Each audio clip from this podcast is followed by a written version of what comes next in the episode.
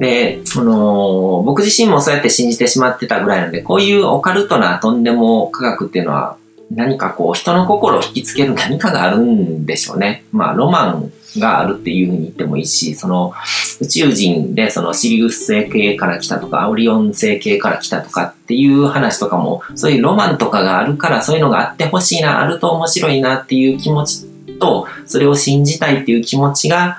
そういうフィルターを作るわけですね。スコトーマを作って、それを否定するようなものとか、そういうものとかにもう目がいかなくなる。うんあそういうものを調べようっていう風にもならないし、その、それを肯定する情報ばっかしを入れていくから、どんどんどんどんなんかそれが正しいみたいな感じで自分の中で、こう、科学されたような感覚になってしまうっていうことが起こってるんだと思うんですけども、うん。で、世の中にいろんな情報とか本とかが出回ってて、一見それらしいことを言ってるのが多いんで、だから知識のない人というか、こう、情報リテラシーのない人ですね。は本当にコロリととんでも科学に騙せ騙されてしまうんだなって、今回、まあ、この話をするためにいろいろと調べてみて、当時は信じてたものをよくよく考えてみたらなんでこんなもの信じちゃってたんだろうみたいなものにたくさん出会って、ああ、なんか改めて怖いなっていうふうには思ったんですけども、うん。で、オカルト系とか陰謀論系の情報には、まあスピーチャル系もそうですね。そういう類がすごく多いんですね。うん。だから知識をつけた上で、こう、情報リテラシーを高めた上できちんと自分の中で科学するっていうのは本当に大事だなっていうふうに思うんですよね。うん。なんか、やっぱりそういうのを信じてる人とかを見ると、ちょっと怖いんですよね。なんか狂気を感じるんですよ。なんか、うん。なんかこう、それがもう自分の中で絶対的な信仰になってて、それを、それに反対するようなことを言った途端になんかこうシャッターを下ろされるみたいな。あ、この人まあ、別れ合えない人なんだみたいな感じの判断を下されるみたいな、そういう危うさみたいなものを感じるわけですよね。うん、で、少なくとも僕はそういう、まあ、終末論のおかげで未来に希望を全く持てなくなっちゃったわけですよね。自分が大人になる頃には世界終わってしまうんだっていうふうに思ってたので、だから自分の、あの、未来の計画、ゴールが持てなくなったわけですね、しっかりと。で、灰色の中高生時代を過ごしてしまったわけで、あの、こういうものですごく迷惑を被る人ってものすごく多いので、なんかこう、無邪気に、あの、そういうものを撒き散らしてしまうのってどうなのかなっていうふうに思うんですね。で、まあ、アトランティスは僕の中ではこのムーとかレムリアとかに比べると、まだ真っ当だと思ってたわけですね。で、そのアトランティスにしてもなんかこうやって振り返ってみると結構なんか、うーんって思うような ことがたくさん出てきたわけですけども、そのムー大陸に関しては学生時代の無知な僕でさえ、あの、いろいろと情報を追ってみると、あの、本とかも読んでみたんですけども、うん、これは前唾だなって思うような話だったんですね。その、アトランティス大陸が一夜にしてこう、海に沈んだっていうのは、そのポールシフトっていうのを信じてたので、ポールシフトが起こったら、そういう津波が来るから、だから、その、ポールシフトとかザ・ラスト・デイっていう本で言われてたっていうのは、その、アトランティスのこととかは、だったのかな、みたいな感じで思ってたんですけども、ムー大陸はどうやって沈んだかっていうのを、もう、なんか、ものすごいなんかこう、苦しい説明されてたんですよね。なんかこう、ガスの空洞みたいなものが地下にあって、でそれがこう連鎖的にこう、あの崩壊して、で、沈んでしまった。で、そういうことが起これば一夜にして大陸が沈むっていうことが起こっても不思議じゃないみたいな感じのことを言ってるんですけども、無大陸ってなんかめちゃめちゃでかいんですよね。太平洋に浮かんでて。だから無大陸がそうやって沈んだりとかすると本当に地球規模の大変動が起こってしまうわけですよね。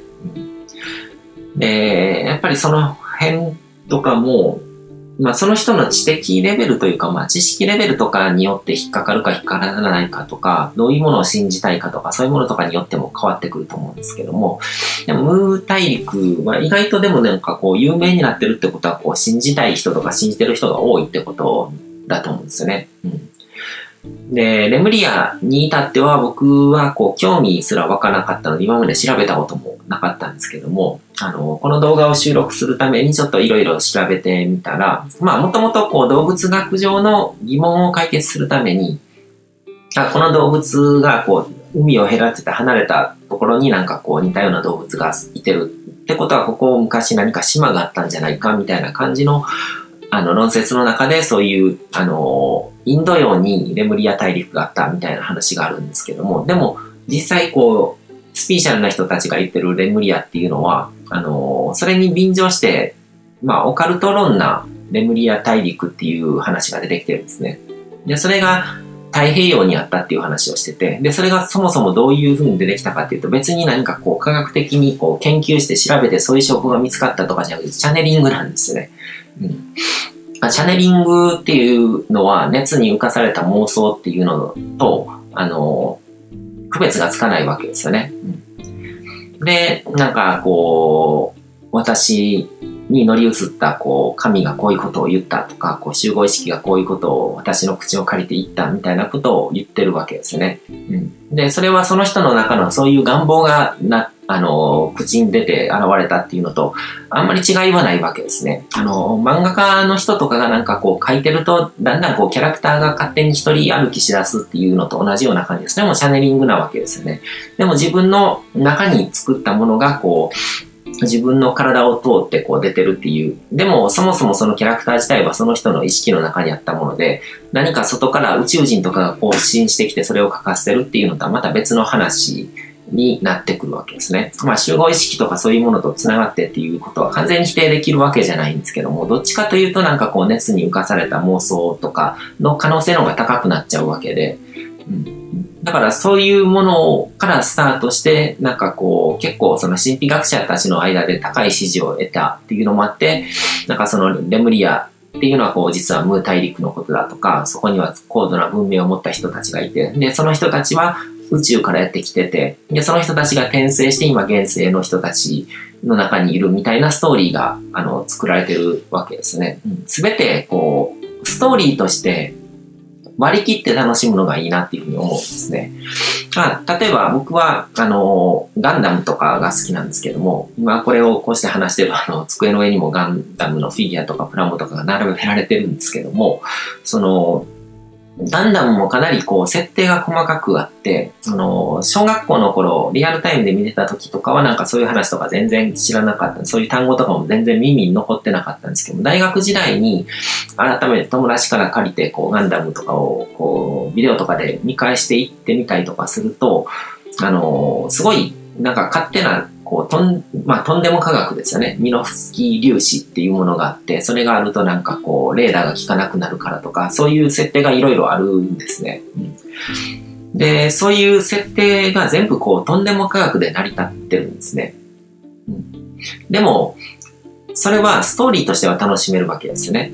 で、僕なんかはその、ガンダムの中で出てくるこう、好きなキャラとかをこう、モデリングしてみたりとかして、こう、人生で役立てたりとかもしてるわけで、そういう感じで付き合うのがいいんじゃないかなっていうふうに思うんですね。だからその、宇宙からの魂で、この人は、あの人はなんかオリオン星系で、みたいなことを言ったりとかするのって、なんかそういう、あの、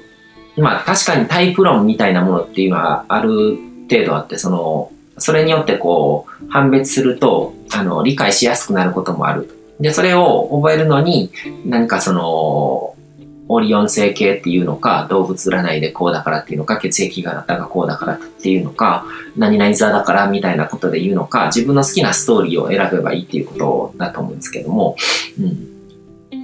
だからそういうのとは、こう、あのー、別として前回話した、あの宇宙のどこかでシンギュラリティを起こした AI が、あの、ずっと、こう、情報処理をしていって、今のこの宇宙が創造されてるっていうのは、まあ、おかしくない話な気もしてるんですね。だから、そういう、ただこれとかにしても、こう、信じきってそれを考えを広めていくとかっていうものでもないと思うし、あの、うん。なんかこう、やっぱりストーリーとして、あの、付き合っていくのがいいのかなっていうふうには思いますね。古代文明のロマンっていうのもこう、時を明かされるまではなんかこう、あのー、わからないわけで。で、まあお金持ちの道楽とかでいいのかなっていうふうに思うんですね。本当にその、ムー大陸とか、に、こう、命をかけてた、こう、探検家みたいな人とかも、それだけこう、財産を持ってたから自分のお金を使って好きなことやるのって全然自由で、その人はすごく幸せだったと思うんですね。うん。で、もうその、盲目的な信仰とかそういうものとかによってこう意識レベルの進化っていうのは遅らされるっていうのはすごく事実だし僕自身がそういうあの科学進行だと思ってたけどもなんかコロッと騙されて、で、結構その灰色の中高生時代とか、まあ取り戻しの機会、効かない時間をこう、無駄にしちゃったわけじゃないけども、あのなんか今から考えるとちょっと、もうちょっと、あの、いい経験積めたんじゃないかなとかって思ったりとかもするので、あの、迷惑被っちゃう人もいるので、その辺とかはちゃんと今日、距離の、あの、取り方っていうのをあの考えていく必要があるのかなっていうふうには思いますね。ということで、今回はここまでにしようと思います。で、次回は、えっ、ー、と、まあ、宇宙からの魂系の本を、こう、この今月の話のためにちょっと買ったんですよね。なんかこう、あなたはどの星から来たのかみたいな本があるんですけども、こういう、これの中身とかをちらちら見ながら、あの、感じたこととかをいろいろと語ってみようかなっていうふうに思ってます。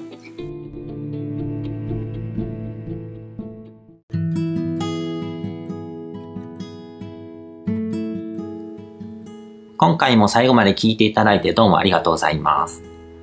チャンネルの説明ページの方に僕が提供している悟り式コーチングの最初の2ヶ月分を無料で受講できる案内があります。